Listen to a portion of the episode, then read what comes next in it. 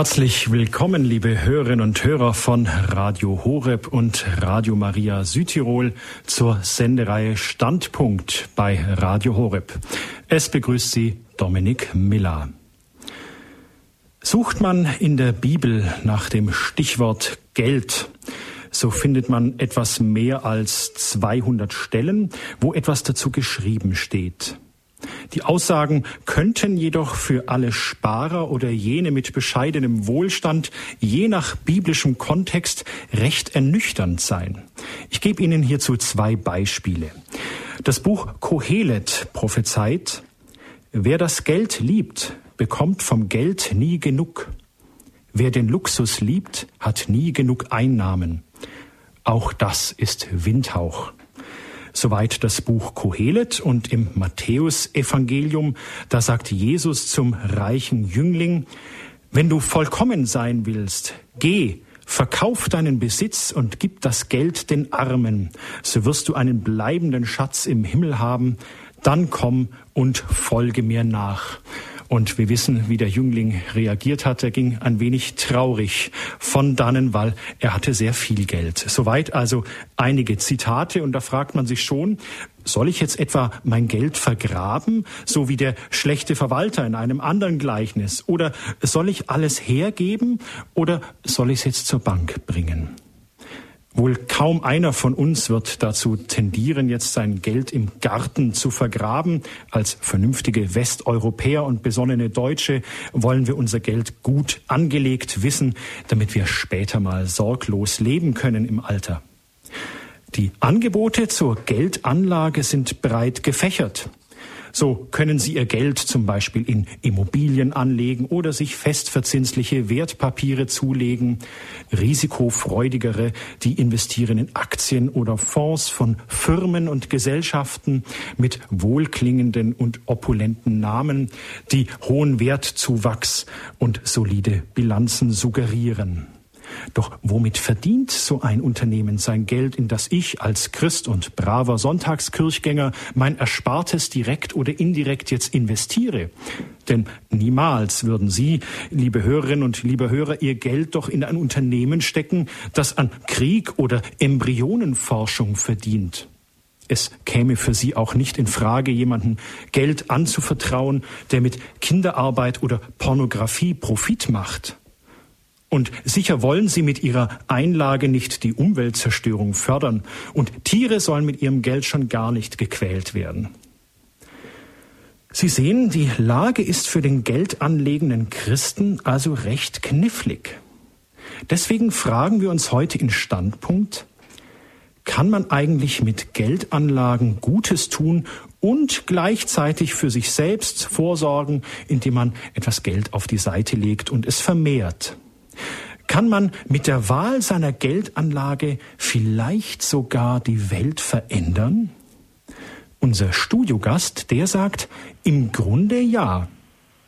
Thema bei Standpunkt ist also Wirtschaft, Geld und Ethik. Wie kann man im Geldgeschäft trotzdem ethisch handeln? Das kann man jetzt aus der Sicht der Moraltheologie beleuchten, philosophische Exkurse darüber entfachen oder auch ganz nüchtern marktwirtschaftliche Betrachtungen dazu anstellen. Zu Gast bei Standpunkt ist heute also kein Theologe, Philosoph, Künstler oder Buchautor. Zu Gast ist der Geschäftsführer einer Bank. Norbert Wolf ist 42 Jahre alt, drei, dreifacher Familienvater und seit 14 Jahren Geschäftsführer der Steiler Missionsbank.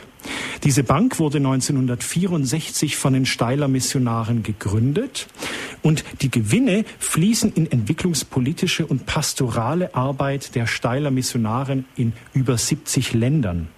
Die Steiler Bank, die bezeichnet sich selbst als Ethikbank oder auch als ethischer Finanzdienstleister. Sie entscheidet über Geldanlagen nach einem klaren ethischen Kodex. Über den werden wir später in der Sendung noch ausführlich reden. Herzlich willkommen und grüß Gott bei Standpunkt. Herr Wolf, schön, dass Sie sich heute Abend Zeit für uns genommen haben. Guten Abend, Herr Miller. Das habe ich sehr gerne getan. Herr Wolf, die wichtigste Frage gleich vorneweg. Soll der gute Christ sein Geld vergraben oder zur Bank bringen?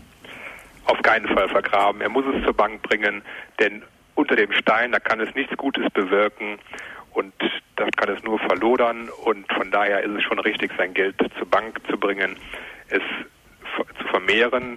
Wir brauchen es ja auch für die Altersvorsorge und äh, von daher ist es schon richtig, dass das Geld bei der Bank angelegt wird. Oder andersrum gefragt, in welche Unternehmen würde denn der kluge Verwalter aus dem bekannten Gleichnis aus dem Lukas-Evangelium heute sein Geld investieren? Schering, Rheinmetall, Coca-Cola, BMW. Und jetzt reden Sie nicht zu schnell, wir notieren alle mit.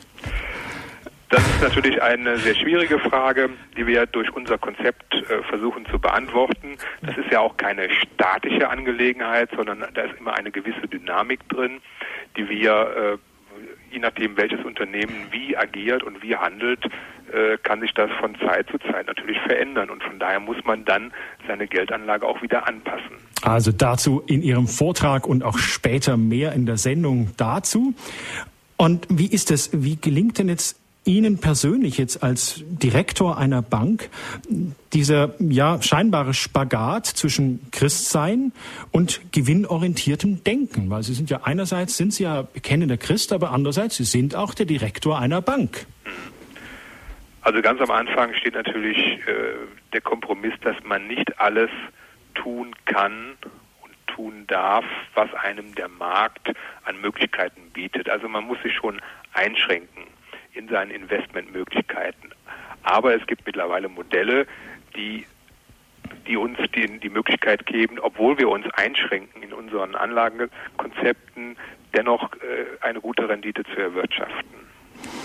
Jetzt ohne Ihrem Vortrag zu weit vorgreifen zu wollen, was unterscheidet denn eine Missionsbank, wie denn die Steiler Bank jetzt eine ist, von anderen Banken?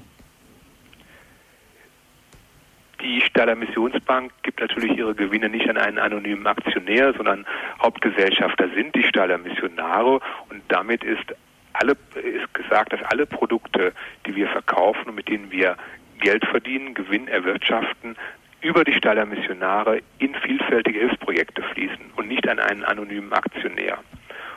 Und wie wir den Gewinn erwirtschaften, da komme ich ja auch gleich noch drauf zu sprechen, über ein Konzept, dass es ethisch sauber erwirtschaftet wird und dass wir nur in Unternehmen investieren, die auch fair mit ihren Geschäftspartnern umgehen, die Produkte sauber äh, produzieren und äh, somit können wir auch mit einem guten Gewissen äh, die Gewinne erwirtschaften. Jetzt ist ja die Steiler Missionsbank nicht die einzige ja christlich geprägte Bank in Deutschland. Welche anderen gibt es denn noch? Welche Namen fallen Ihnen da ein? Also wir haben natürlich die Bistumsbanken, äh, an erster Stelle vielleicht die Paxbank hier im Westdeutschland, die Ligabank in Süddeutschland. Äh, wir haben eine Bank im Bistum Essen. Wir haben außerhalb des, äh, des christlichen Bereiches noch die GLS Bank in Bochum. Das sind so die Banken, die mir jetzt spontan einfallen. Okay, also die Steiler Missionsbank als ein Beispiel für eine Bank, die auch nach ethischen Wertmaßstäben handelt und das Geld investiert. Herr Wolf, wir sind jetzt gespannt auf Ihren Vortrag und bitten Sie ums Wort. Ja, verehrte Hörerinnen und Hörer, Sie haben vielleicht schon den Film gesehen Wie Feed the World, in dem der österreichische Regisseur Erwin Wagenhofer vom alltäglichen Lebensmittelwahnsinn dieser Welt berichtet. Besonders beeindruckt hat mich die Szene, als eine Frau, während ihre Kinder weinen und vor Hunger nicht einschlafen können, einen Topf mit Wasser auf den Herd stellt, in den sie einen Stein gelegt hat. Es soll so aussehen, als würde sie kochen. Die Mutter hofft, dass ihre Kinder über den Warten einschlafen, denn sie hat nichts, was sie ihnen zu essen geben könnte. Stellen Sie sich vor, Während ein Viertel der brasilianischen Bevölkerung hungert, exportiert Brasilien 90 Prozent des angebauten Sojas in die EU. Und hier, hier wird es in der Tiermast verwendet. Durch die Ausweitung des Anbaus von Energierohstoffen wird darüber hinaus die Konkurrenz zwischen Nahrungsmittel, Futtermittel und Energierohstoffanbau weiter verschärft. Eigentlich wird auf der Welt ja genug produziert. Die Frage ist nur, was wird produziert und für wen? Für mich zeigt der Film den wahren Alltag der Nahrungsmittelproduktion. Ein Alltag, den kein Verbraucher hinter den glänzenden Verpackungen, auf denen Kühe abgebildet werden, die glücklich auf sonnenbestrahlten Weiden vor idyllischen Bauernhöfen grasen, wahrhaben will. Wagenhofer zeigt Küken, die hilflos auf Förderbänder fallen, betäubte Hühner, die von rotierenden Messern getötet werden und riesige Brotberge, die tagtäglich in Wien und anderswo vernichtet werden. Genau diesen Zustand will Regisseur Wagenhofer nicht hinnehmen, indem er sagt, wir können etwas ändern. Wir gehen in Supermärkte und wir können bestimmen, was wir kaufen. Und damit sagt er das, was ich Ihnen gerne in den nächsten 25 bis 30 Minuten ans Herz legen möchte. Liebe Hörerinnen und Hörer, Sie können Einfluss nehmen auf die Politik dieser Welt. Sie können mit Ihrem ethischen Handeln die Welt verbessern. Und wie das sogar mit Ihrer Geldanlage funktioniert, verrate ich Ihnen auch. Schauen wir uns zunächst dazu einmal den Bereich unter dem Stichwort Bio an. Wer sich heutzutage durch einen Griff ins Lebensmittelregal für den Tierschutz einsetzt und gleichzeitig gesünder leben will, kommt dabei am Biomarkt nicht mehr vorbei. Ob Obst, Fleisch, Salat oder Milchprodukte. Die Umsätze im Biobereich erreichen jedes Jahr neue Rekorde. Dies ist ein Trend, der sich nach Aussage des Marktforschungsunternehmens GfK weiter fortsetzen wird. Denn die Akzeptanz von Bioprodukten ist hoch. Können Sie es mit Ihrem Gewissen vereinbaren, dass Sie durch den Verzehr von Rindfleisch verschiedenste Arten von Antibiotika zu sich nehmen? Oder Sie durch das Essen Ihres Sonntagseis verantwortlich sind für das Elend von über 50 Millionen Hühnern in Legebatterien? Viele Menschen können das nicht mehr. Ich übrigens auch nicht. Sie sehen, gesundheitliche wie ethische Gründe stehen bei der Entscheidung, sich für ein Bioprodukt zu entscheiden, für einen immer größer werdenden Teil an Konsumenten gleichberechtigt nebeneinander. Deshalb geht für viele Menschen die Idee, ethisch zu handeln, auch über den Bereich der Lebensmittelindustrie hinaus. Ökokleidung, Ökostrom oder Ökoteppiche. Viele Konsumenten versuchen, mit ihrem Einkauf politische Akzente zu setzen. Ich persönlich möchte nicht, dass Näherinnen, während sie meine Hose nähen, von einstürzenden Fabrikteilen erschlagen werden. Oder dass Kinder keine Schule besuchen können und stattdessen 16 Stunden am Tag arbeiten, damit ich mir einen billigen, handgeknüpften Teppich kaufen kann. Schließlich möchte ich auch kein Holz kaufen von einem Holzunternehmen, das nur Holz schlägt, aber nicht aufforstet. Wenn Sie das ähnlich sehen wie ich, dann wären Sie doch einfach ein politischer Konsument. Diesen Begriff prägte der Münchner Soziologe Ulrich Beck die Journalistin Tanja Busse nimmt diesen Begriff in ihrem Buch Die Einkaufsrevolution wieder auf und schreibt, Ulrich Beck glaubt, der schlafende Riese Konsument kann, richtig organisiert, erwachen und den Kaufakt in eine Abstimmung über die weltpolitische Rolle der Konzerne verwandeln. Seine Waffe? Nicht kaufen oder anders kaufen. Der politische Konsument muss seine passive Haltung gegenüber der wahren Welt ins aktive Kehren. Wenn er das Einkaufen ernst nimmt, wie einen Wahlgang, wie eine politische Entscheidung, bei der jede Stimme zählt und nicht jeder Euro, nicht allein bei spektakulären Einzelaktionen, sondern grundsätzlich und ausdauernd, bei jedem Einkauf. Das funktioniert, sobald viele mitmachen. Auf veränderte Nachfrage reagieren Unternehmen schneller als auf jeden Gesetzentwurf. Noch gleicht der politische Konsument einem Stier, der sich von einem Lattenzaun bremsen lässt, weil er nicht weiß, wie stark er ist. Er müsste nur die Augen öffnen, um sich seiner Größe bewusst zu werden. Dann würde er merken, dass er bei dem Einkauf die Wahl hat und welche Folgen seine Einkäufe hatten. Er würde merken, dass seine Einkäufer auch jetzt bestimmen, welche Waren gerade auf welche Weise produziert werden und wem das schadet oder nützt. Denn nur weil er, er Eier von Hühnern aus Käfigen kauft, gibt es Hühner in Käfigen. Nur weil er billiges Fleisch kauft, gibt es Schweine, die ihr Leben wie Ölsardinen in der Büchse verbringen. Weil er Atomstrom kauft, fährt der Castor durchs Wendland. Weil er beim T-Shirt-Kauf nicht an Sozialstandards fragt, werden Näherinnen wie Sklavinnen gehalten. Einen ersten Schritt haben in der vergangenen Woche die evangelischen und katholischen Kirchen in Deutschland gemacht. Sie wollen in Zukunft beim Einkauf verstärkt auf ökologische und soziale Kriterien achten. Mit dem Projekt Zukunft einkaufen, glaubwürdig wirtschaften will die Kirche als zweitgrößter Arbeitgeber in Deutschland ihre wirtschaftliche Macht nutzen, um den nachhaltigen Konsum weiter voranzutreiben. Für mich ein Projekt, deren Umsetzung und Etablierung sich lohnen wird. Und ich verbinde damit meine Hoffnung, dass dieses Projekt für uns alle einen Leuchtturmcharakter einnehmen wird. Und genauso gilt, viele Geldanlagen fließen in ökologische, kontroverse und sozial unverträgliche Geschäfte, oft ohne Wissen der Anleger. Aber es geht auch anders. Auch beim Geld können Sie politischer Konsument sein. Und zwar, indem Sie Ihr Geld anlegen, ethisch anlegen. Liebe Hörerinnen und Hörer, seit einigen Jahren verzeichnen ethische Geldanlagen ebenso wie die gesamte Ökobranche eine sehr positive Entwicklung. Auch wenn der Anteil am gesamten Investitionsvolumen bisher verschwindend gering ist, er wächst schneller als alle anderen Finanzsegmente. Waren im Januar 2007 insgesamt 19 Milliarden Euro in Nachhaltigkeitsfonds angelegt, sind es derzeit bereits 30 Milliarden Euro. Mit dem Geld können sie viel bewegen. Wird Kapital gebündelt, entsteht eine Kraft. Und wenn das Wachstum so anhält, werden viele Unternehmen unter Druck kommen und ihre Geschäftspolitik ökologisch und sozial neu ausrichten müssen. Der Verwendungszweck entscheidet letztlich darüber, ob Geld gut oder schlecht ist, beziehungsweise als gut oder schlecht betrachtet wird. Es geht ja nicht rein darum, mit Geld Geld zu verdienen, sondern bewusst zu investieren und seine Werte und Einstellungen auch im Finanzsegment zum Maßstab für Investitionen zu machen. Denn mit ihrem Geld, liebe Hörerinnen und Hörer, machen Banken Politik. Banken können korrupte Despoten in dritte Weltländern mit Krediten für Waffen unterstützen oder aber Unternehmen fördern, die an der Erforschung regenerativer Energien arbeiten. Banken machen Politik und das mit ihrem Geld. Sie haben es in der Hand zu entscheiden, ob damit Gutes oder Schlechtes getan wird. Und noch ein paar Zahlen zu der Macht, die der politische Konsument in Sachen Geldanlage hätte.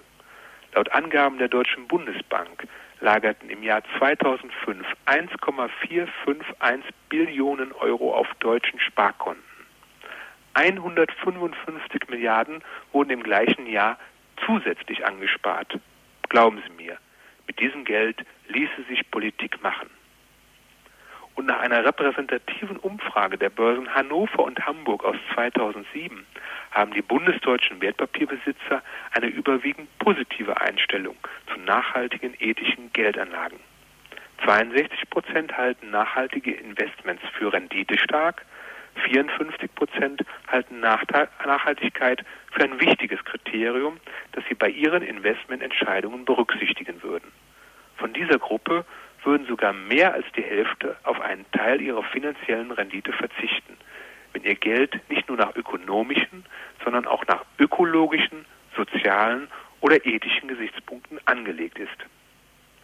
Die Staller Bank, für die ich seit über 14 Jahren tätig bin, ist seit ihrer Gründung im Jahr 1964 eine Privatbank mit ethischer Wirkung und nimmt damit eine Vorreiterrolle ein. Seit acht Jahren sind wir im Segment der Wertpapiervermögensanlage ein kompetenter Partner für unsere Kunden im Bereich ethischer Investments. Viele unserer Kunden möchten in ethische Geldanlagen investieren und lassen zum Beispiel bei uns ihre Depots auf Ethik untersuchen. Unsere Kunden wissen, dass es uns als Bank eines katholischen Missionsordens nicht egal ist, wer unser Geld bekommt und was dieser damit macht. Natürlich müssen auch wir auf Wirtschaftlichkeit achten und verschenken das Geld nicht.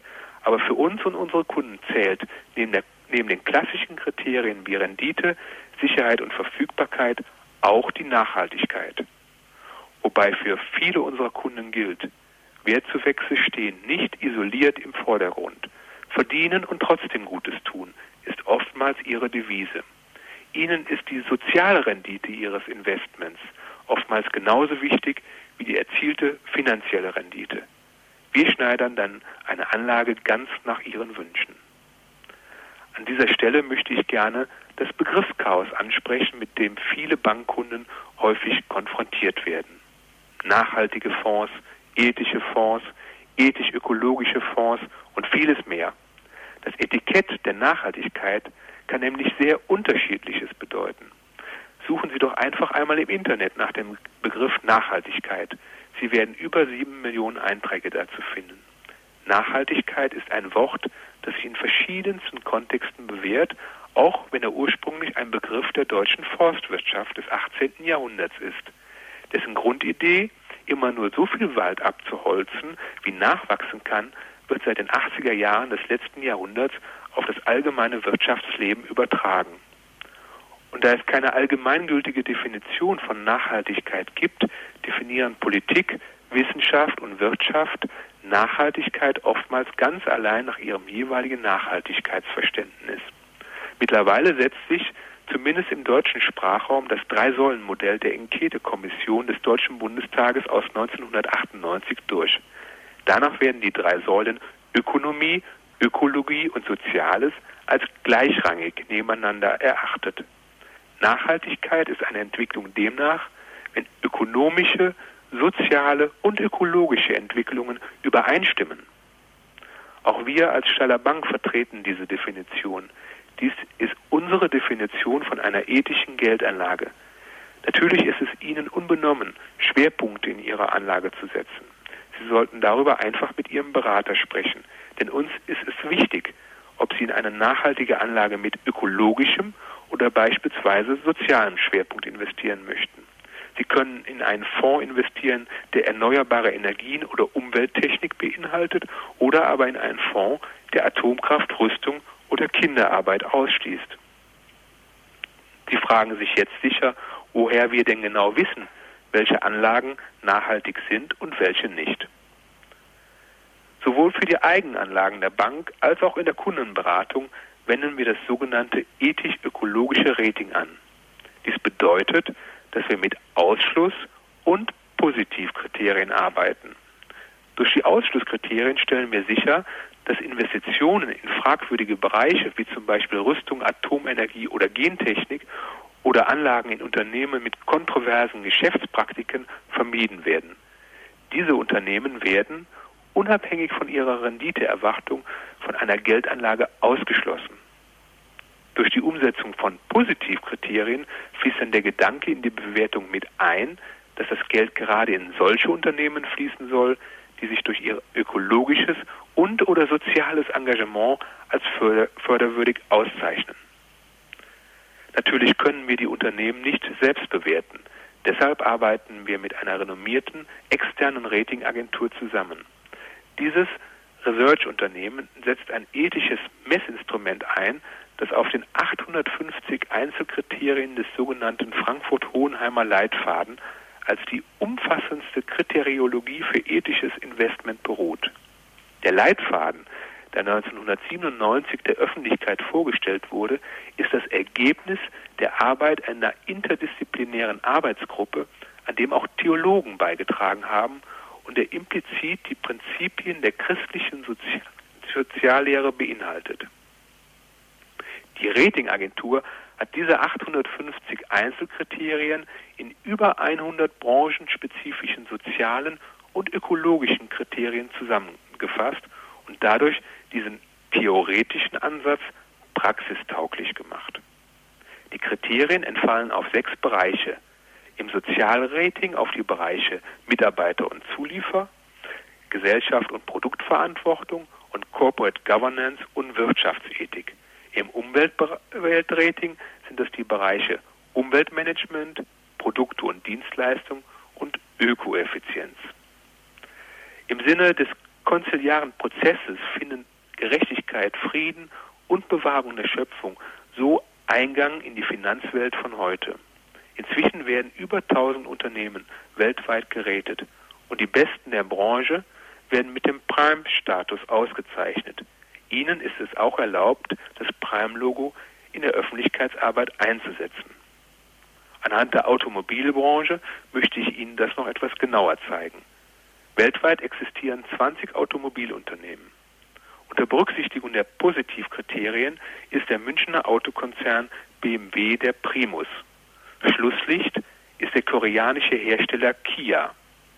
Im direkten Vergleich zwischen BMW und Kia kann man die Unterschiede nun, nun sehr schön erkennen. BMW schneidet in den beiden Teilratings jeweils mit B+, also einem ausgezeichneten Rating ab.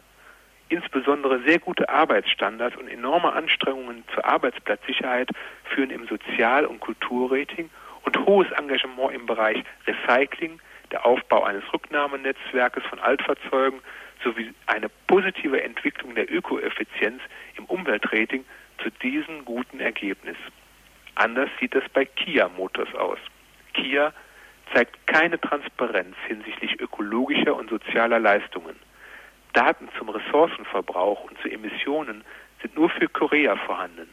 Umweltleitlinien decken nur einige Bereiche ab und Informationen zu Mitarbeiterstandards sind nur teilweise erhältlich. Die Folge ist ein denkbar schlechtes Nachhaltigkeitsrating von D-. Die Staller Bank würde also keine Aktien oder Anleihen in, in Kia erwerben. Um Druck auf Kia aufzubauen, wäre es natürlich wichtig, dass viele Marktteilnehmer so handeln. Wenn man diese Sichtweise noch auf den Konsumenten ausdehnen könnte, ich glaube, Kia würde rasch viele Maßnahmen in Richtung Nachhaltigkeit aufsetzen. Ich bin auf jeden Fall gespannt, wie sich diese Branche in den nächsten Jahren entwickeln wird. Für die Staller Bank gilt ohne Wenn und Aber. Wir investieren immer nur in die Klassenbesten einer Branche. In der Regel handelt es sich hierbei um die Top 25 Prozent eines Marktsegmentes. Das Nachhaltigkeitsrating muss dabei mindestens die Note C auf einer Skala von A plus bis D minus ergeben haben. Unabhängig von diesen Positivkriterien schließen wir Geldanlagen in Unternehmen aus, die in problematischen Geschäftsfeldern tätig sind oder kontroverse Geschäftspraktiken betreiben. Die wichtigsten Ausschlusskriterien sind Rüstung, Kinderarbeit, Pornografie, Atomkraft, Tabak, kontroverses Umweltverhalten, bedenkliche Wirtschaftspraktiken und Menschenrechtsverletzungen. Den vollständigen Kriterienkatalog finden Sie auf unserer Homepage www.steiler-bank.de unter dem Menüpunkt Ethische Geldanlagen. Ich beginne mit dem Vorurteil Nummer 1. Ethische Geldanlagen bringen keine Rendite. Die Rendite, die ein Anleger für sein Geld erwarten kann, ist nach meiner Erfahrung nicht davon abhängig, ob man ethisch korrekt investiert hat oder in konventionellen Geldanlagen engagiert ist. Die Renditeerwartung ist allein abhängig von dem Risiko, das ein Anleger bereit ist einzugehen. Ein Anleger mit einem hohen Sicherheitsbedürfnis wird sein Geld lieber in einen Pfandbrief oder auf einem Festgeldkonto anlegen. Hierfür erhält er eine niedrigere Verzinsung als der risikobereitere Anleger, der auch Aktien besitzt. Langfristig wird der Aktieninvestor immer eine höhere Rendite erzielen als der sicherheitsorientierte Anleger. Der Aktienanleger erkauft sich diese höhere Rendite durch seine Bereitschaft, höhere Wertschwankungen zu akzeptieren. Deshalb soll auch nur der langfristige Anleger in Aktien investieren. Er muss die Bereitschaft mitbringen, Schwankungen die zwischenzeitlich auch zu einer deutlichen Reduzierung des Vermögens führen können, auszuhalten. Wenn man also einen Renditevergleich anstellen möchte, dann ist es wichtig, die Renditen der gleichen Anlageklassen gegenüberzustellen. Man kann also nur einen ethischen Rentenfonds mit einem konventionellen Rentenfonds vergleichen und nicht mit einem Aktienfonds. Oder man untersucht die Performanceentwicklung eines Aktienfonds mit ethischen Auswahlkriterien und vergleicht ihn mit der Entwicklung eines gewöhnlichen Aktienfonds, der keine ethischen Kriterien berücksichtigt vielleicht auch Unternehmen im Portfolio hat, die in kontroversen Geschäftsfeldern wie zum Beispiel Rüstung, Tabak oder Pornografie tätig sind. Die Mehrheit vieler Untersuchungen kommt dabei zu dem Ergebnis, dass die Kunden von ethischen Geldanlagen nicht auf eine gute Wertentwicklung verzichten müssen. Im Juli 2007 untersuchte die Stiftung Warentest Nachhaltigkeitsfonds und errechnete in der Fünfjahresentwicklung eine Rendite zwischen 7 und 10 Prozent pro Jahr. Das Institut sieht mit diesem Ergebnis die Konkurrenzfähigkeit zu den konventionell anlegenden Fonds als gegeben an. Zu einem ähnlichen Ergebnis kam das Zentrum für europäische Wirtschaftsforschung ZEW in Mannheim. Diese stellt in einer Studie fest, dass Aktienfonds und Aktienindizes die nach nachhaltigen Kriterien konzipiert sind, zumindest nicht schlechter abschneiden als herkömmliche Anlageprodukte. In einer anderen Studie wurde ermittelt, dass Aktienkurse der nachhaltigsten Unternehmen geringere Schwankungen als der Markt aufweisen. Und dann sollte man ja auch nicht verschweigen, dass der Anleger mit einem ethischen Investment neben seiner finanziellen Rendite auch eine Umwelt- und Sozialrendite erhält. Der Analyst Christoph Putz Schweizer Bankhaus Pictet hat in seiner im Mai veröffentlichten Studie zum Beispiel festgestellt, dass nachhaltig agierende Unternehmen im Branchenvergleich 35 Prozent weniger CO2 ausstoßen und überwiegend weltweit netto mehr Arbeitsplätze schaffen. Einem Anleger sollte es daher auch etwas wert sein, wenn sein Unternehmen, in das er investiert hat, nicht nur rentable Geschäfte macht, sondern auch dabei fair spielt und nicht mit Kriegen und Korruption Gewinne macht. Sie sollten natürlich folgenden Sachverhalt in Ihrer Betrachtung mit einbeziehen. Und hier komme ich noch einmal auf die Lebensmittelindustrie zurück. Ihnen als Konsument und Investor muss Folgendes klar sein. Bioprodukte müssen meines Erachtens preislich teurer sein als in Massenfertigung hergestellte Produkte.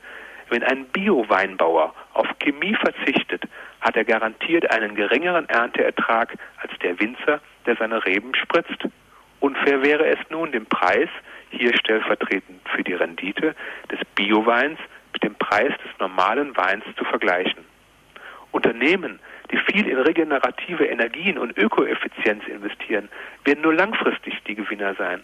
Kurzfristig verursachen diese Investitionen höhere Kosten, die ein Unternehmen nicht hat, wenn es kein ökologisches Engagement zeigt. Unternehmen, die ihre Mitarbeiter oder Zulieferer ausbeuten, geringere Sicherheitsstandards beachten, können ebenfalls preislich günstiger sein und haben zumindest kurzfristig einen Wettbewerbsvorteil. Dies insbesondere dann, wenn der Konsument nur auf den aktuellen Preis schaut. Ich komme nun zum zweiten Vorurteil. Ethische Geldanlagen ist nur etwas für Ökofreaks.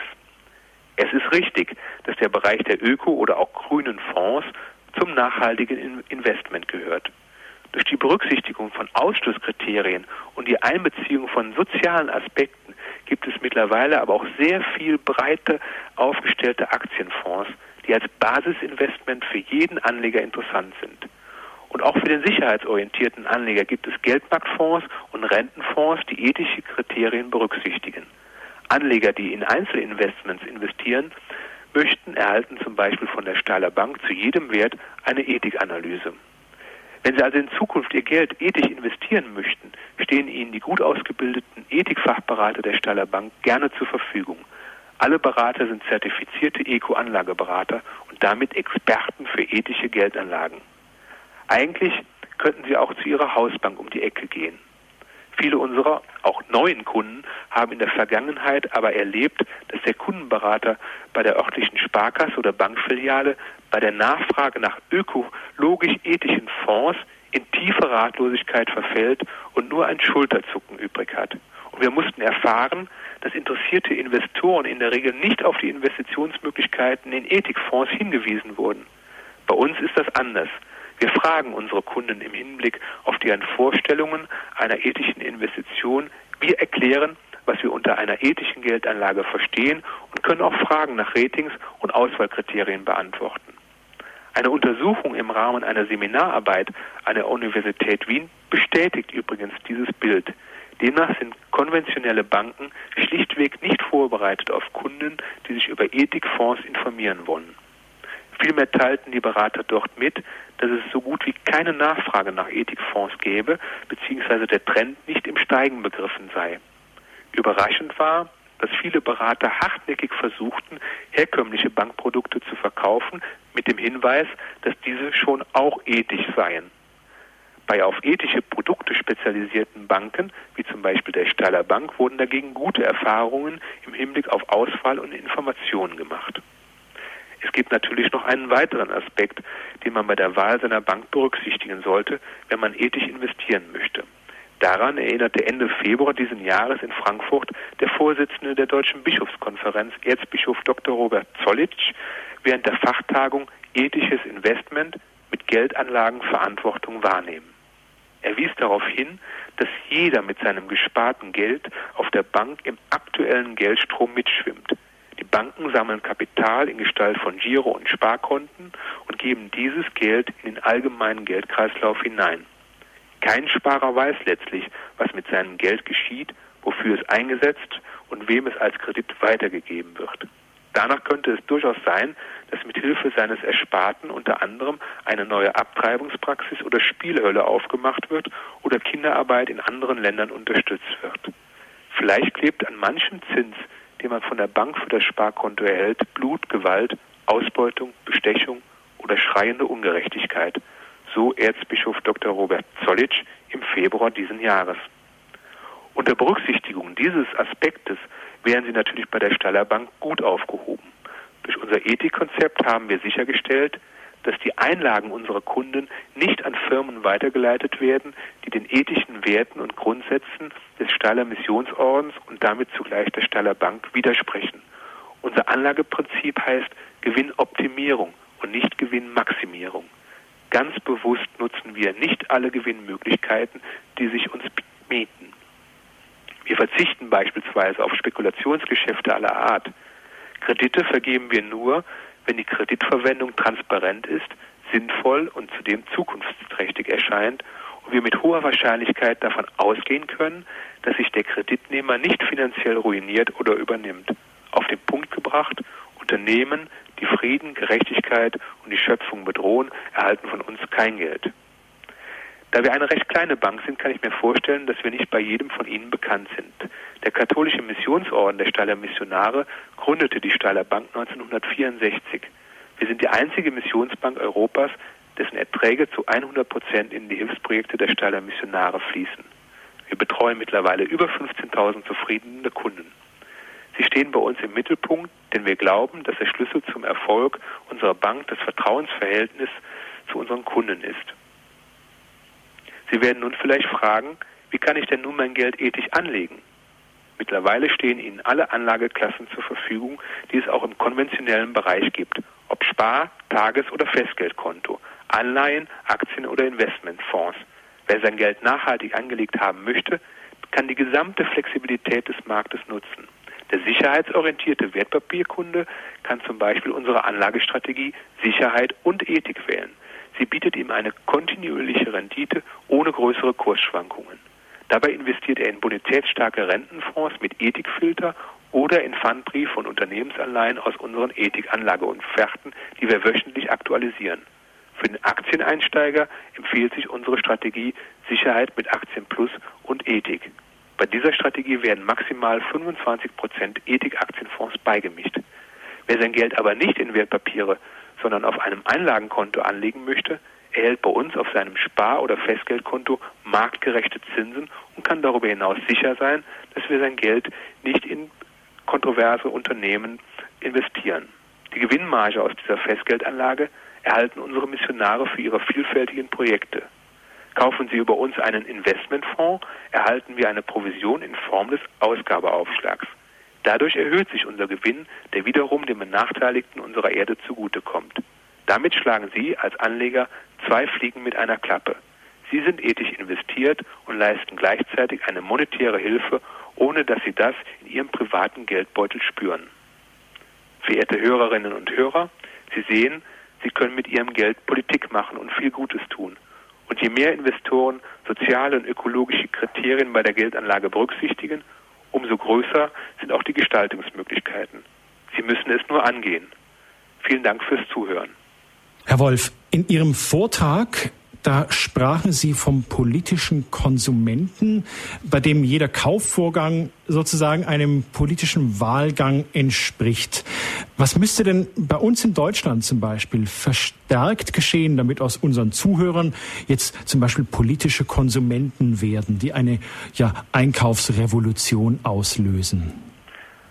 Ja, am Anfang steht natürlich erstmal die Selbsterkenntnis. Jeder muss sich fragen, schaue ich nur auf den Preis oder gibt es auch noch andere Dinge, die ich beim Einkaufen berücksichtigen sollte? Und äh, wir erleben es ja gerade bei den, bei den Milchbauern zum Beispiel, die ja einen höheren Preis fordern. Und wenn ich natürlich als Konsument nicht bereit bin, einen höheren Preis zu zahlen, oder äh, dann, dann ist das eine, ein Widerspruch in sich. Also ich muss schon bereit sein, auch äh, einen möglich höheren Preis zu bezahlen. Und damit kann ich natürlich auch dann soziales Engagement der Unternehmen unterstützen. Ich kann faire Preise unterstützen. Und das haben wir ja auch bei dem Modell Fairtrade zum Beispiel, was vielen ihrer Hörerinnen und Hörer ja vielleicht bekannt ist, äh, dass über eine solche Maßnahme ja dann auch ein fairer Preis äh, bei den äh, Bauern ankommt. Also Fairtrade insbesondere so bei Kaffee- oder Teeprodukten. Damit ist es bekannt geworden in dritte Weltläden, die vielleicht an Kirchengemeinden angeschlossen sind. Das ja. meinen Sie, oder? Also das ist richtig. Also es gibt ja mittlerweile haben sie, sie haben auch noch GEPA. Also es ist mittlerweile hat sich das schon durchgesetzt. In den äh, in den Läden der Supermärkten finden Sie vielfältige Produkte äh, aus dem fairen Handel. Wir haben in Deutschland noch ein äh, noch noch Sozialsiegel. Es gibt das Ruckmark-Siegel für Teppiche ohne illegale Kinderarbeit zum Beispiel. Oder wir haben ein Flower-Label, also ein Blumensiegel für menschen- und umweltfreundliche Produkte auf, äh, oder Produktion auf Blumenfarmen. Wir haben Ökotest, wir haben äh, der blaue Engel zum Beispiel auf den äh, Papier, äh, auf dem Papiermarkt. Wir haben Elektronik, im Elektronikhandel haben wir ebenfalls ein Label mit EICC. Also es ist auch hier, äh, das nutzen Unternehmen, um zu zeigen, wir äh, setzen soziale Standards um. Also es gibt eigentlich schon Label, aber noch lange nicht genug Labels für den Verbraucher, damit der Verbraucher auch wirklich entscheiden kann, das ist ein Produkt, was sozial verträglich hergestellt worden ist. Wieso Sie haben das erwähnt in Ihrem Vortrag, dass jetzt die Kirchen ein Projekt ins Leben gerufen haben, Zukunft einkaufen, glaubwürdig wirtschaften, wo eben jetzt äh, Bistümer äh, sozusagen eine Leuchtturmfunktion übernehmen möchten, äh, um zu demonstrieren und anderen zu zeigen, ja, wie ja fair eingekauft werden kann. Warum kommen denn die Kirchen erst jetzt darauf? Ja, ich denke auch, dass es höchste Zeit war, äh, dass die Kirchen jetzt mal erkennen, dass sie äh, eine, eine große Marktmacht haben und dort äh, Druck ausüben können.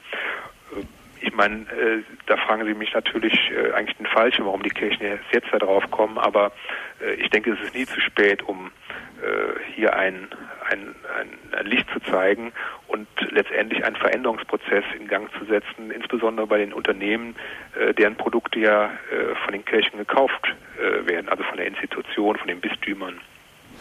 Ist Ihnen denn bekannt, in welcher Form Kirchen oder Bistümer ihr Geld und ihr Vermögen denn ethisch orientiert anlegen? Also es gibt viele Initiatoren bei den Bistümern und über die äh, Bistumsbanken, wir haben eben die Ligabank angesprochen, die Paxbank, Bank im Bistum Essen, äh, die haben schon ethische Geldanlagefonds selber aufgelegt, sind da sicherlich auch mit in der Vorreiterrolle. Aber was ich bei den äh, bei den Bistümern generell vermisse, ist, dass sie ein ganz klares Konzept haben. Äh, sie gehen immer noch davon aus, dass sie eigentlich mit ihrer Geldanlage äh, schon nichts Schlimmes tun. So habe ich das zumindest, äh, so nehme ich das für mich wahr. Ja. Aber es gibt kein Konzept, wie sie vorgehen. Und das ist auch, es gibt keine ethische Anlagerichtlinie, beziehungsweise nur bei wenigen Bistümern gibt es sowas. Und das müsste ja auch veröffentlicht sein. Und man kann, ich sage es mal, als Finanzverantwortlicher eines Bistums, kann man das eigentlich ähm, nicht weiter dulden. Man kann nicht von jedem Christen erwarten, dass er sein Geld ethisch und christlich anlegen soll und selber hat man kein Konzept. Also da müsste man noch offensiver sein und äh, da denke ich, da ist noch einiges, einiges Potenzial an Verbesserungen möglich. Jetzt haben Sie gerade eben schon ein paar Gütesiegel genannt, die es gibt bei den Bioprodukten. Da sind ja die Gütesiegel ja schon ziemlich bekannt. Äh, man erkennt es im Supermarkt immer sofort, ob ein Produkt jetzt äh, nach biologischen Richtlinien hergestellt und produziert worden ist. Manche Produkte sind ja auch schon gekennzeichnet, ob sie mit Gentechnik äh, produziert wurden oder nicht. Sie hatten auch schon vorhin ein Sozialsiegel oder auch genannt oder auch den blauen Engel. Da geht es um Fluorchor, Fluorchlor, Kohlenwasserstoffe, FCKW. Und Sie haben nur ein Gütesiegel jetzt für ethische und nachhaltige Anlageformen genannt, dieses sogenannte Prime-Logo. Äh, gibt es denn noch mehrere Logos und worauf, wo sehe ich die denn? Ich meine, ich gehe ja nicht in die Bank wie in den Supermarkt und sehe da so ein Aufkleber drauf und sehe, aha, ähm, dieses Unternehmen ist unbedenklich oder dieser Fonds, da kann ich jetzt guten Gewissens als Christ rein investieren. Gibt es denn noch weitere Logos außer dem Prime-Logo und wie finde ich diese Logos? Also im Moment äh, ist, hat sich das noch nicht sehr durchgesetzt. Es beginnt gerade mit einem sogenannten Transparenzlogo. Äh, das ist abgebildet, ist eine Lupe abgebildet. Ähm, das ist konzipiert worden vom Dachverband Europäisches Ethisches Investment. Und es gibt allerdings erst, das ist jetzt ganz neu, das gibt es noch nicht sehr lange und äh, über diesen Dachverband kann sich jeder Ethikfonds, jeder Nachhaltigkeitsfonds sich für dieses Label für diese, für diese äh, Logo quasi bewerben. Und es gibt ganz klare Richtlinien, wann man dieses Logo bekommt und wann man es einsetzen kann. Aber das ist jetzt eine ganz neue äh, Erkenntnis, die erst jetzt äh, einen Monat alt ist. Also von daher gibt es das jetzt in der Praxis äh, erst in den Anfängen. Also das heißt, ich komme als Anleger schlichtweg immer noch nicht drum rum, dass ich wirklich ja meinen Bankberater einfach frage und sage, hören Sie her, wie sieht es aus? Inwieweit ist jetzt diese Geldanlage ethisch und oder nachhaltig? Ja, Sie können natürlich sich auch Hilfestellungen holen übers Internet. Äh, es gibt das äh, nachhaltige Forum ethische Geldanlagen und dort ist auch eine Datenbank hinterlegt und dort können Sie auch nach Ihren Kriterien, die Ihnen wichtig sind, die Fonds äh, filtern lassen.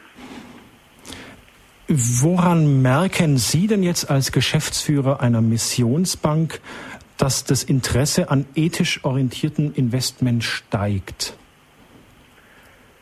Ja, ganz einfach erstmal an natürlich an den äh, Nachfragen, die wir erleben. Ich bin ja jetzt schon 14 Jahre hier bei der Staller Bank und seit zwölf Jahren Geschäftsführer der Bank und äh, dann hat man schon ein Gefühl dafür, dass die Nachfrage nach ethischem Investment jedes Jahr eigentlich sich erhöht hat. Und das sieht man natürlich auch an unserem Anstieg äh, des Geschäftsvolumens wir haben uns ja in den vergangenen acht Jahren um äh, ja, mehr als 100 Prozent oder mehr als verdoppelt, also 180 Prozent plus äh, in den vergangenen acht Jahren. Und daran kann man das schon erkennen. Ein zweites äh, Indiz ist die steigende Anzahl an Ethikchecks. Also wir bekommen von vielen äh, Kunden fremder Banken äh, Wertpapiere oder Depotauszüge mitgeteilt oder zugeschickt äh, und die Kunden wünschen einfach eine, ein ethisches Screening, also ein ethisches Durchleuchten ihres Wertpapierauszuges und wollen von uns wissen, äh, wie sind die, diese Unternehmen, äh, in die sie investiert haben, denn nach unter ethischen Kriterien aufgestellt. Würde das was kosten? Also wir ähm, machen, wir machen dann eine Auswahl, dass wir sagen, für drei, also für einen Nichtkunden äh, machen wir drei äh, Screenings kostenfrei. Und sonst entsteht dann natürlich auch ein Arbeitsaufwand und dann müssten wir mit dem Kunden das dann auch äh, äh absprechen, was uns das an Arbeitsaufwand äh, auf uns zukommt und würden das dem Kunden dann berechnen. Also insbesondere dann, wenn es ein Nichtkunde ist. Herr Wolf, ich hatte Sie gefragt, woran äh, Sie merken, ja, dass das Interesse an ethisch orientierten Investment steigt. Und natürlich merken Sie es an den Zahlen. Aber gibt es jetzt so da eine Parallele zum Beispiel zu Nachrichten, politischen Entwicklungen? Gab es da, sehen Sie da irgendwelche Spitzen, wenn wieder irgendein Beitrag im Fernsehen kommt? Oder äh, inwieweit ist es so wie so ein Seismograph, wo Sie merken, aha, hier ist wieder mal ein bisschen das ethische Gewissen der Anleger geweckt worden? Ja, eine Dynamik hat natürlich der ganze Klimawandel reingebracht, der natürlich jetzt nicht unbedingt was mit den sozialen Aspekten zu tun hat, aber mit den Umweltaspekten, mit Thema Nachhaltigkeit. Also äh, die Stoffe sind endlich und darüber machen sich die Leute schon mehr Gedanken. Äh, Tatsache ist natürlich auch, dass wiederum die Anleger oder die, die Personen nur immer dann handeln, wenn sie selbst betroffen sind, wenn sie selbst das spüren. Äh, da müssen sie auf einmal höhere Preise bezahlen und, und dann werden sie aktiv und handeln auch. Und die haben natürlich dann gerade die sogenannten grünen Fonds, also die sehr viel im ökologischen Bereich investieren, enorm äh, an ja, an, an einer guten Performance, einer guten äh, Gewinnentwicklung partizipiert. Und ich denke nur mal an die Solarindustrie. Äh, und von daher hat sich das natürlich in diesem Bereich sehr gut entwickelt. Also die einzelnen Bereiche, also auch äh, das ökologische Gewissen, das, die befruchten einander. Also Ethik und Ökologie und einfach hier ein, ein Umweltbewusstsein befruchten da einander. Ja, kann man das so sagen? Fall. Hm. Liebe Hörerinnen und Hörer von Radio Horeb, wenn Sie sich einklinken möchten in unser Gespräch und mit Norbert Wolf sprechen wollen über ethische Geldanlagen oder ein Statement dazu abgeben möchten, das Hörertelefon ist ab jetzt geschaltet. Wenn Sie uns aus Deutschland anrufen, wählen Sie bitte die 089 517 008 008. Wenn Sie von außerhalb Deutschlands uns erreichen wollen, wählen Sie bitte vor 0049 89 517 008 008. Frau Lemmenfeldges nimmt dann Ihren Anruf entgegen und ich freue mich dann schon auf Ihre Beiträge. Herr Wolf, jetzt ist ja das Stichwort Globalisierung nicht nur erst seit wenigen Wochen in aller Munde, sondern schon sehr lang. Inwieweit kommt denn jetzt ethisches und nachhaltig geprägtes Investment im Zeitalter der Globalisierung, inwieweit hat das einen höheren Stellenwert als früher? Welche Bedeutung hat es für uns? Ja, ich denke, die Globalisierung bringt natürlich äh, was Sonniges, aber auf der anderen Seite auch was Schattiges. Ne? Und äh, wir wissen ja gar nicht mehr, unter welchen Bedingungen ein Produkt hergestellt wird. Wir kennen höchstens noch die Qualität und den Preis des Endproduktes. Mehr wissen wir nicht. Ich meine, wenn Sie früher durch Ihren Ort ge gegangen sind oder aus, durch Ihre Region gelaufen sind, dann haben Sie vielleicht noch den Obstbauern äh, persönlich gekannt. Man fuhr an den Obstplantagen vorbei und konnte sehen, wie die Frucht bearbeitet wurde, ob die Pflanze biologisch behandelt wurde oder kräftig mit chemischen Mitteln gespritzt. Textilien wurden ja am Niederrhein produziert, eine Region, die für uns greifbar nahe ist. Dort konnte man schnell überprüfen, ob menschenwürdig produziert wurde. Heute liegen die Produkte in den Einzelhandelsgeschäften. Keiner weiß, wie und wo sie produziert wurden. Hemden werden für unter 5 Euro häufig angeboten. Und da muss ja eigentlich jeder skeptisch werden und sich fragen, wie kann das funktionieren? Wie komplex das Ganze aber auch ist, vielleicht am, am Beispiel Nokia. Nokia hat ja im Januar entschieden, sein deutsches Werk in Bochum äh, Mitte des Jahres zu schließen und die Produktion nach Rumänien zu verlagern. Ein Außenstehender, also wie ich, könnte jetzt ein, konnte keine wirtschaftlichen Zwänge erkennen. Nokia erwirtschaftete in 2007 einen Rekordgewinn und das Werk in Bochum schien ebenfalls Profite, Profite zu machen. Aber können wir das als Außenstehende wirklich beurteilen? Eine Unternehmensführung muss ja dann handeln, wenn sie noch handlungsfähig ist. Und durch unsere deutsche Brille betrachtet war das, was Nokia entschieden hat, ja nicht zu akzeptieren. Und unter sozialer Verantwortung gegenüber Mitarbeitern, die ja jahrelang treu und erfolgreich für Nokia gearbeitet haben, verstehe ich etwas anders. Jetzt müssen Sie aber sehen, dass Nokia global gesehen immer noch zu einem sehr nachhaltigen wirtschaftenden Unternehmen gehört. Die Rumänen freuen sich beispielsweise über neue Arbeitsplätze.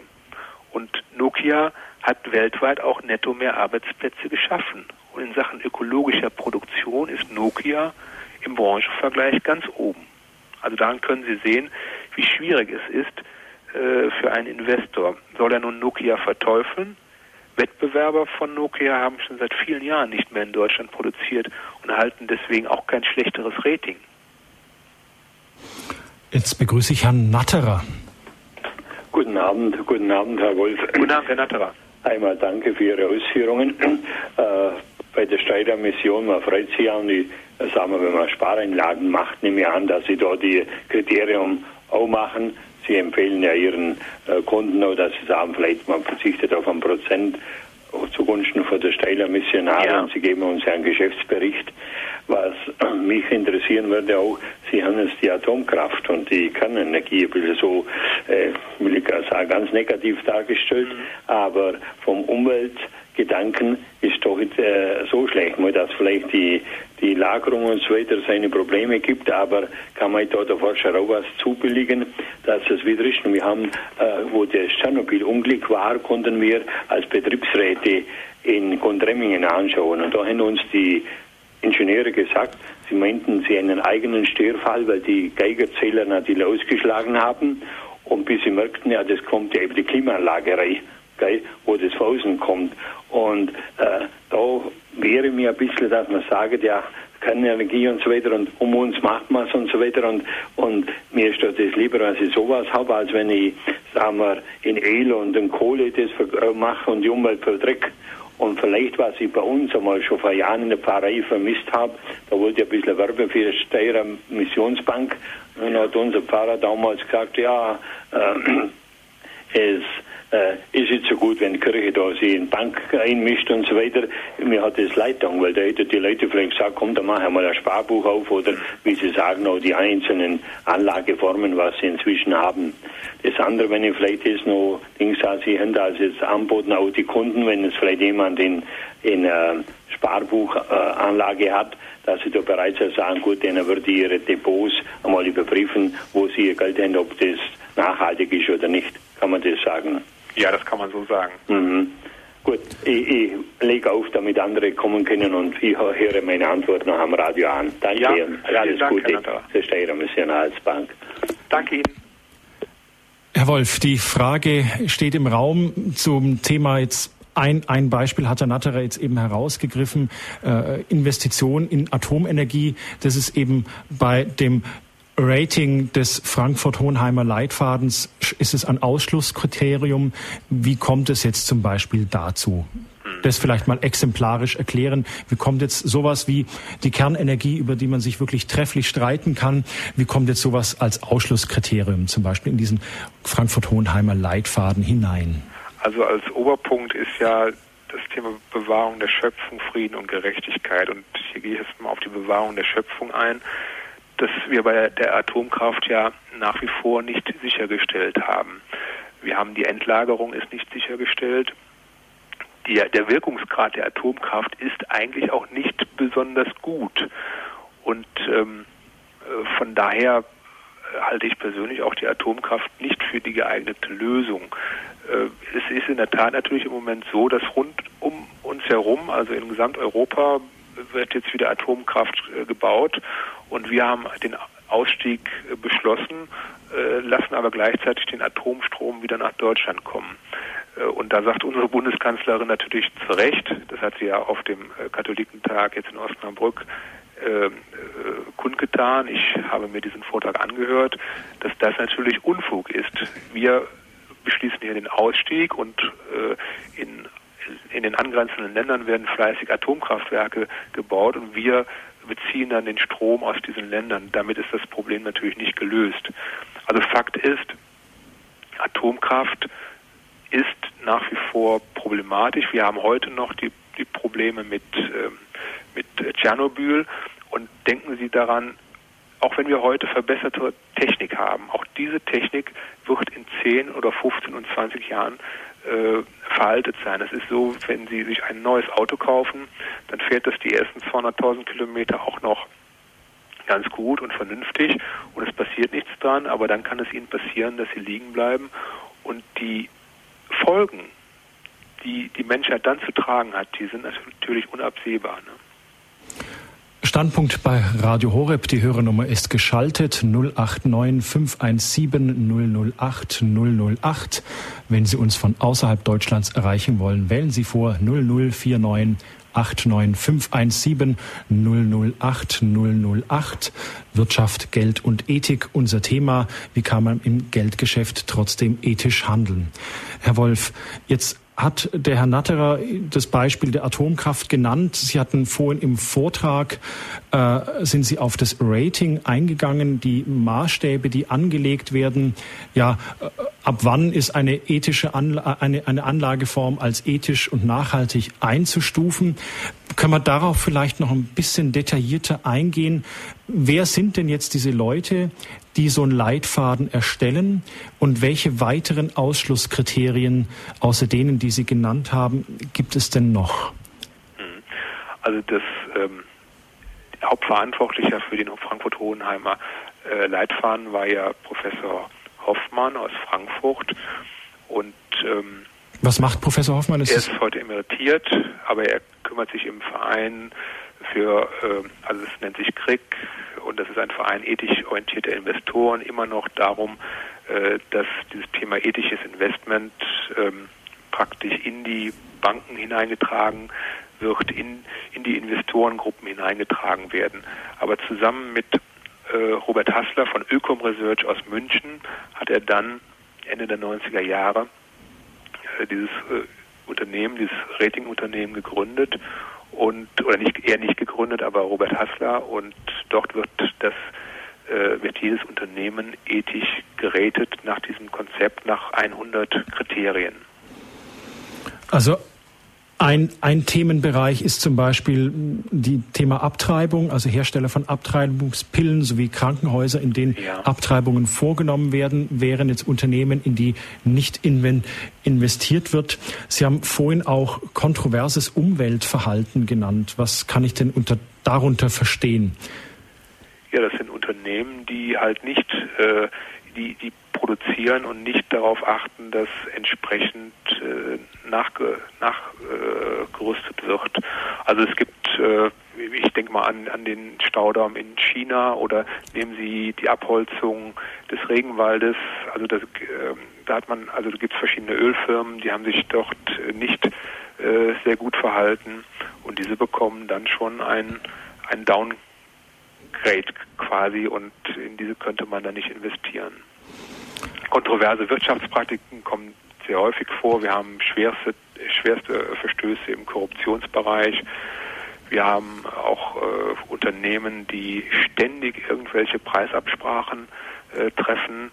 Und äh, das sind natürlich alles Dinge, die nicht gehen. Wenn das mal einmalig vorkommt, dass man, dass irgendein Mitarbeiter oder eine Abteilung eine äh, Verfehlung getätigt hat, ähm, dann, äh, dann ist es vielleicht noch okay, aber wenn man merkt, das ist institutionalisiert in diesem Unternehmen und es kommt mehrmals im Jahr vor und jedes Jahr hintereinander, ähm, dann führt das schon zum Ausschluss.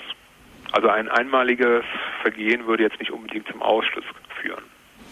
Aber das heißt ja, dass hm, immer wieder diese Unternehmen erneut durchleuchtet werden müssen. Mhm. Und da muss auch wahrscheinlich auch jemand hingehen. Ich meine, wie funktioniert das? Und alle wie viele Jahre werden so Unternehmen quasi einer erneuten Prüfung unterzogen? Ich meine, die waren dieses Jahr, äh, haben die sich gut benommen, haben die Menschenrechte geachtet. Nächstes Jahr äh, war es vielleicht doch nicht so opportun und haben sie mal ein Auge zugedrückt.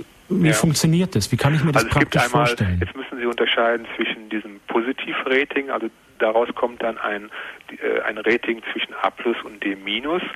Das ist nach Branchen sortiert und äh, jede Branche wird regelmäßig analysiert. Mittlerweile hat Ökom Research, äh, ich glaube, über 30 Analysten beschäftigt, äh, die nur die Unternehmen analysieren, sich auch mit diesen Unternehmen persönlich auseinandersetzen. Und dann gibt es natürlich äh, dieser, diese kontroversen Geschäftspraktiken, also diese Ausschlusskriterien, und das wird eigentlich laufend überwacht. Wir bekommen einmal im Monat ein sogenanntes Ad-Hoc-Research und in diesem Ad-Hoc-Research sind alle Dinge aufgeführt, die bei irgend, die bei den Unternehmen, geretteten Unternehmen aufgetaucht sind. Das äh, kann jetzt sein, dass ein Unternehmen ähm, eine, eine Preisabsprache getroffen hat. Das kann sein, dass bei einem Unternehmen herausgekommen ist, dass äh, Kinder in irgendeiner Form was praktiziert haben oder produziert haben. Also das bekommen wir eigentlich monatlich abgedatet. Also es wird also regelmäßig sozusagen diesem Ethikfilter, den Sie vorhin ja. auch genannt haben, es gibt natürlich eine ganze Menge Organisationen, die dazu liefern. Es gibt Nichtregierungsorganisationen, die ähm, äh, dann unserem Ratingunternehmen die Daten zur Verfügung stellen oder übermitteln. Und es gibt regelmäßig äh, Gespräche mit den Unternehmen selber, ja. Gibt es eigentlich den typischen ethischen Investor? Nein, es gibt äh, den Investor, der äh, sehr stark ökologisch orientiert ist und es gibt den Investor, der sehr stark sozial äh, äh orientiert ist und dann gibt es vielleicht noch eine Mischung. Also wenn man jetzt drei Kriterien nimmt, dann wären das also der gemischte, derjenige, der nur Ökologie hat, der den soziale Interessen nicht so im Vordergrund sieht. Und es gibt denjenigen, der jetzt so die Umweltthemen nicht so äh, präsent sind, aber dem es äh, sehr viel Wert, der sehr viel Wert darauf legt, äh, dass sein Investment äh, unter sozialen Gesichtspunkten dann auch ähm, sauber ist. Und was sind es für Menschen, die ihr Geld jetzt beispielsweise bei der Steiler Missionsbank anlegen? Sind es jetzt mehr, mehrheitlich Männer oder mehrheitlich äh, Frauen oder Akademiker oder äh, können Sie da irgendwelche Trends feststellen? Ja, die, die ähm, Tatsache ist wirklich so, dass die Frauen äh, das Thema viel, viel äh, konzentrierter angehen als die Männer. Das gilt sowohl für Deutschland als auch für Österreich. Wir haben ja eine Niederlassung in Österreich und da können wir das genauso feststellen. Wobei ich sagen muss, dass die Österreicher viel weiter sind als wir in Deutschland. Die Österreicher nehmen das ganze Thema ethisches Investment viel ernster als wir hier. Ähm, die Männer sind sehr, äh, sind sehr äh, rational denkend. Äh, die beschäftigen sich nicht so sehr damit. Es wird sehr stark von den Frauen getrieben, dieses Thema. Haben Sie irgendeine Erklärung dafür? Tja, also ich, vielleicht, weil es natürlich auch eine, eine Philosophie einer Geldanlage ist und mehr so die Moral, weiß ich jetzt nicht, ob ich bin jetzt kein Moraltheologe und kein äh, Akademiker in diesem Segment. Ähm, also vielleicht sind die Frauen doch dann feinfühliger und zeigen da äh, mehr Interesse dran als die Männer. Aber das ist jetzt nicht, das ist nur eine ganz pauschale Auffassung, die ich jetzt nicht analysiert habe. Sie haben vorhin erwähnt, ähm, dass äh, die Berater in Ihrem Haus sich natürlich klar sehr gut eben auskennen mit den ethischen Geldanlagen wesentlich besser als in anderen Banken. Könnte man sich denn zum Beispiel den durchaus fähigen Chef der Deutschen Bank, Josef Ackermann, als Geschäftsführer einer Ethikbank vorstellen? Oder anders gefragt, welche Kriterien jetzt außer den fachlichen, außer der fachlichen Qualifikation müssen eigentlich Ihre Mitarbeiter erfüllen? Ich weiß ja nicht, ob Josef Ackermann äh, mit dem Gehalt zufrieden wäre, was er dann bekommen würde. Ähm, also man kann bei ihm ja bei ihm ja schon einen Wandel feststellen. Also er hat ja jetzt schon einiges äh, äh, mitmachen müssen und die Deutsche Bank, äh, der er ja vorsteht, hat ja auch sehr stark gelitten in der ganzen Finanzmarktkrise und er hat jetzt erfahren, dass also ich denke mal, dass äh, Gewinnmaximierung ohne Leitplanken eigentlich doch nicht so der richtige Weg ist. Also das hat er ja sogar, glaube ich, letzte Woche oder vor 14 Tagen in einem Interview äh, von sich lauten lassen. Und äh, er hat, glaube ich, gesagt, äh, dass kein Geschäft es wert sei, den Ruf der Bank aufs Spiel zu setzen. Also das ist ja ein, ein erster Schritt, äh, dass man auch in der Deutschen Bank äh, ethische, äh, ethisches Geschäft vorantreiben möchte, insbesondere natürlich auch in der Kreditvergabepraxis und bei den Managergehältern. Da hat er auch gesagt, die sollte man eher an langfristigen Ergebnissen festmachen und nicht an den kurzfristigen Erfolgen. Also das sind äh, Aussagen, die, äh, die dazu hin oder die dazu führen, dass sich da vielleicht etwas im Wandel äh, begriffen ist. Zu unseren Kundenberater äh, die müssen natürlich eine gewisse Begeisterung für, die, für den missionarischen Auftrag mitbringen. Äh, unsere Kundenberater sind ja oft ein Mittler zwischen dem Kunden und dem Missionar. Und die missionarische Bewusstseinsbildung ist in unserem Unternehmensleitbild, also in dem Unternehmensleitbild der Steiler Bank, nicht der Steiler Missionare, doch sicherlich auch, aber auch in unserer Bank fest verankert. Und jeder Mitarbeiter ist aufgefordert, daran mitzuarbeiten. Und ich denke, ein Mitarbeiter ohne christliche Wurzeln und christliche Überzeugung würde sich bei uns auch nicht wohlfühlen. Er muss ja auch und sollte das auch gegenüber Kunden und Dritten auch Zeugnis seines Glaubens ablegen können. Und ich denke, von daher ist das Anforderungsprofil schon klar definiert. Herr Wolf, Sie haben über Rendite gesprochen und in dem Zusammenhang haben Sie auch den Begriff der sozialen Rendite genannt, der aus Sicht der Anleger auch stärker ins Bewusstsein der Unternehmer rücken sollte. Können Sie diesen Begriff der sozialen Rendite noch ein bisschen genauer beleuchten? Mhm. Also wenn wir von Rendite sprechen, dann meinen wir immer, das ist das, was ich letztendlich äh, an Mehrwert bekommen habe. Das ist also greifbar, das ist quantifizierbar, das ist spürbar, das habe ich auf meinem Kontoauszug und das ist letztendlich die finanzielle Rendite ohne Berücksichtigung sozialer Aspekte, wie ein, wie ich die bekommen habe, diese Rendite. Habe ich die äh, dadurch erhalten, weil ich gerade in, in Rüstungsunternehmen investiert habe und ähm, genügend Krieg auf der Welt äh,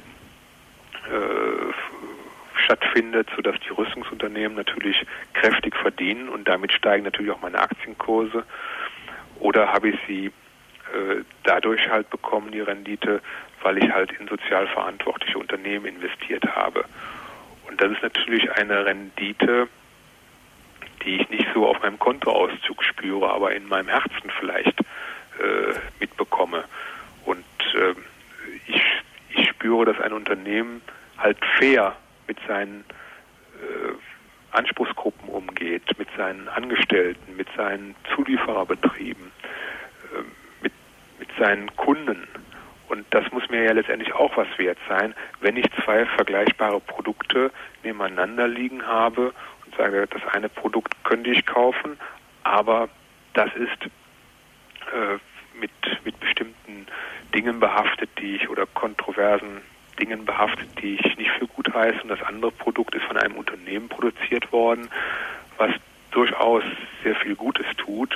Äh, dann ist dieses Produkt vielleicht etwas teurer, aber ich finde immer noch, dass, dass man dann ein gutes Gewissen hat und dann auch eine soziale Rendite bekommen hat, ohne dass es am Kontoauszug spürbar ist. Den Menschen geht es besser, sie fühlen sich wohler, sie gehen ähm, Sie gehen lieber zur Arbeit, es macht ihnen Spaß, zur Arbeit zu gehen, wenn sie in diesem Unternehmen arbeiten. Und das sind doch alles Dinge, die toll sind und die ich dann auch gerne, äh, ja, in die ich gerne investiert habe und mir dann ein, eine soziale Rendite bringen. Jetzt kann also der Sparer bei der Steiler Missionsbank kann jetzt halt diese soziale Rendite in seinem Kontoauszug nicht sehen.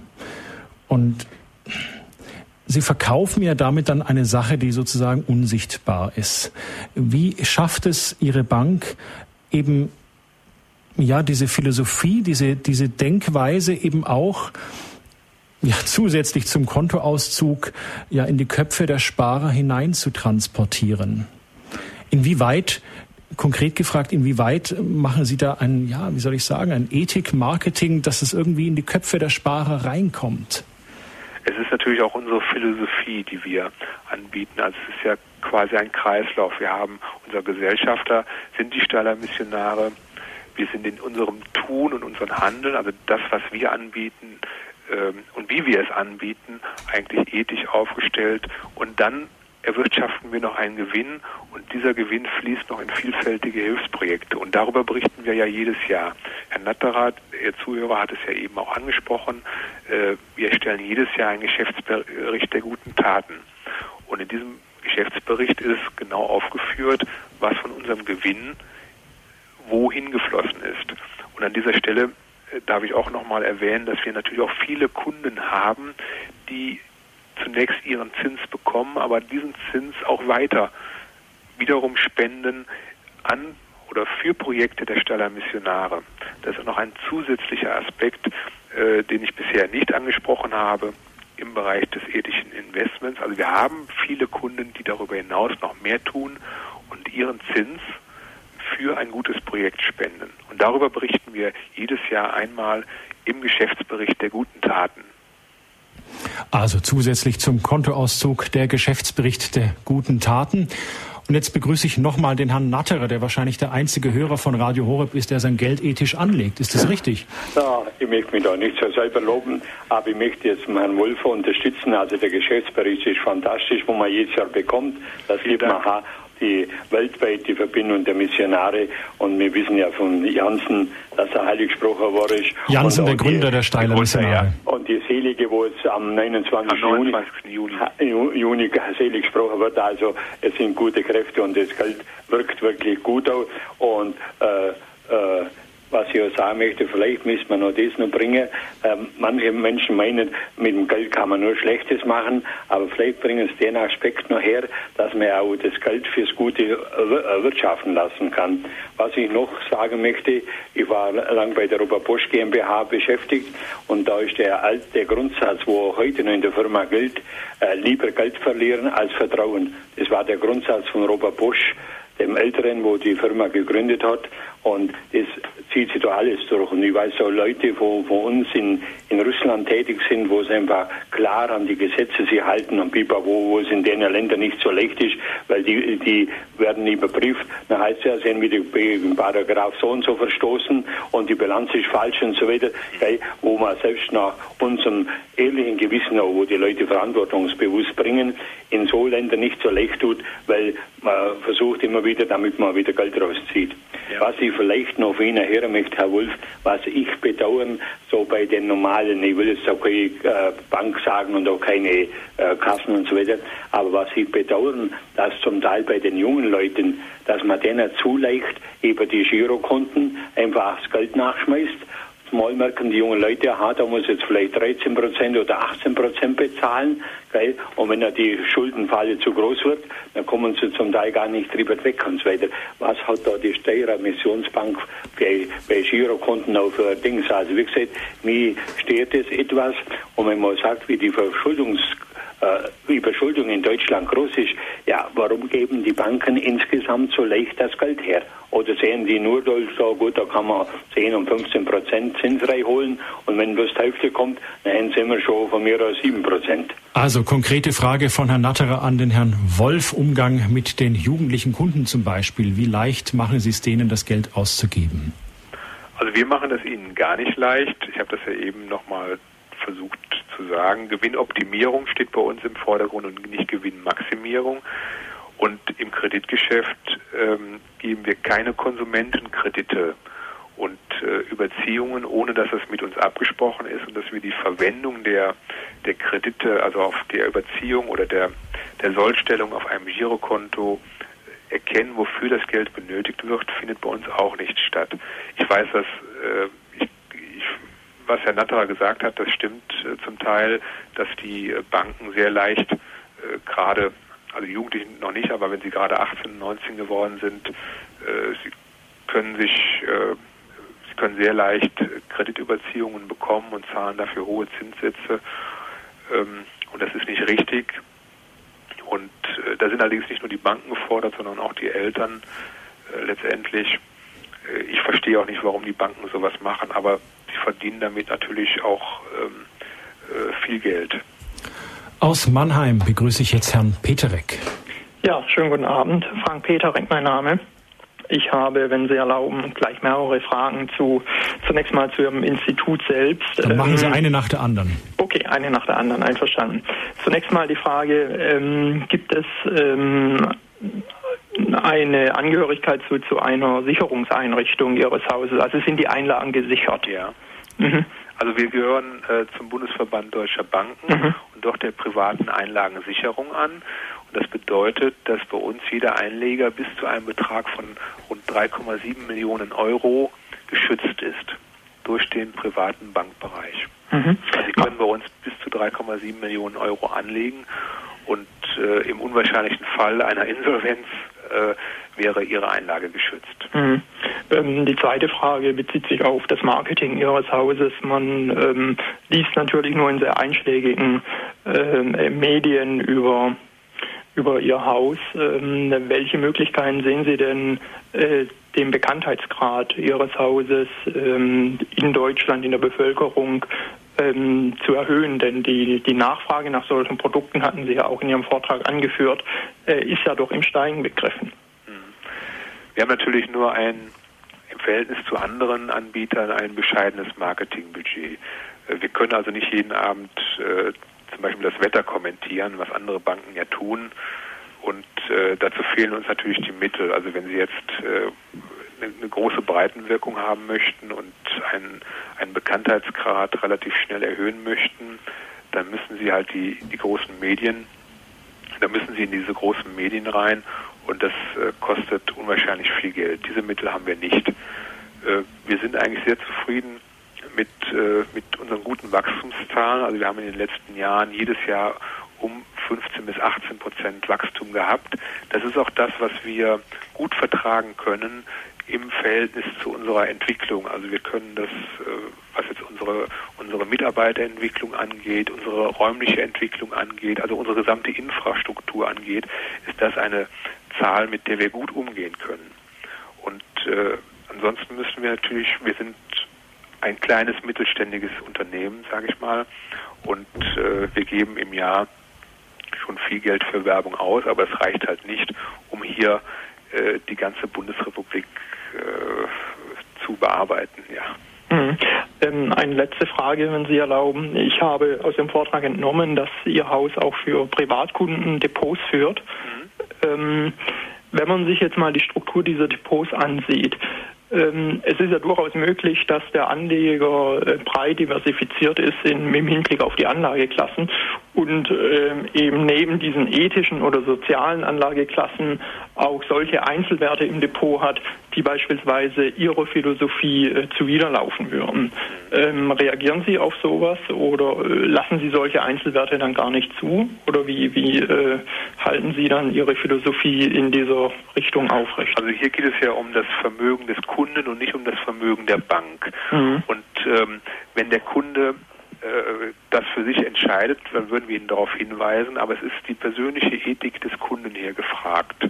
Er bekommt von uns die Informationen, aber bei einem, das unterscheidet ja das Wertpapier, Wertpapierdepot von einer Spareinlage oder Festgeldanlage. Mhm. Dort sind wir für die Eigenanlage zuständig und da würden wir nicht in diese Papiere investieren, aber bei einem Depot des Kunden, da ist die Hoheit, die Entscheidungshoheit immer noch beim Kunden.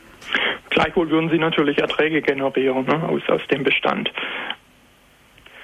Ja, es geht also ähm, letztendlich ähm, haben wir natürlich auch eine Chance, mit dem Kunden darüber sich äh, auszutauschen und den Kunden dahin zu führen, dass er mittelfristig auch wirklich ein hundertprozentiges Ethikdepot hat. Mhm.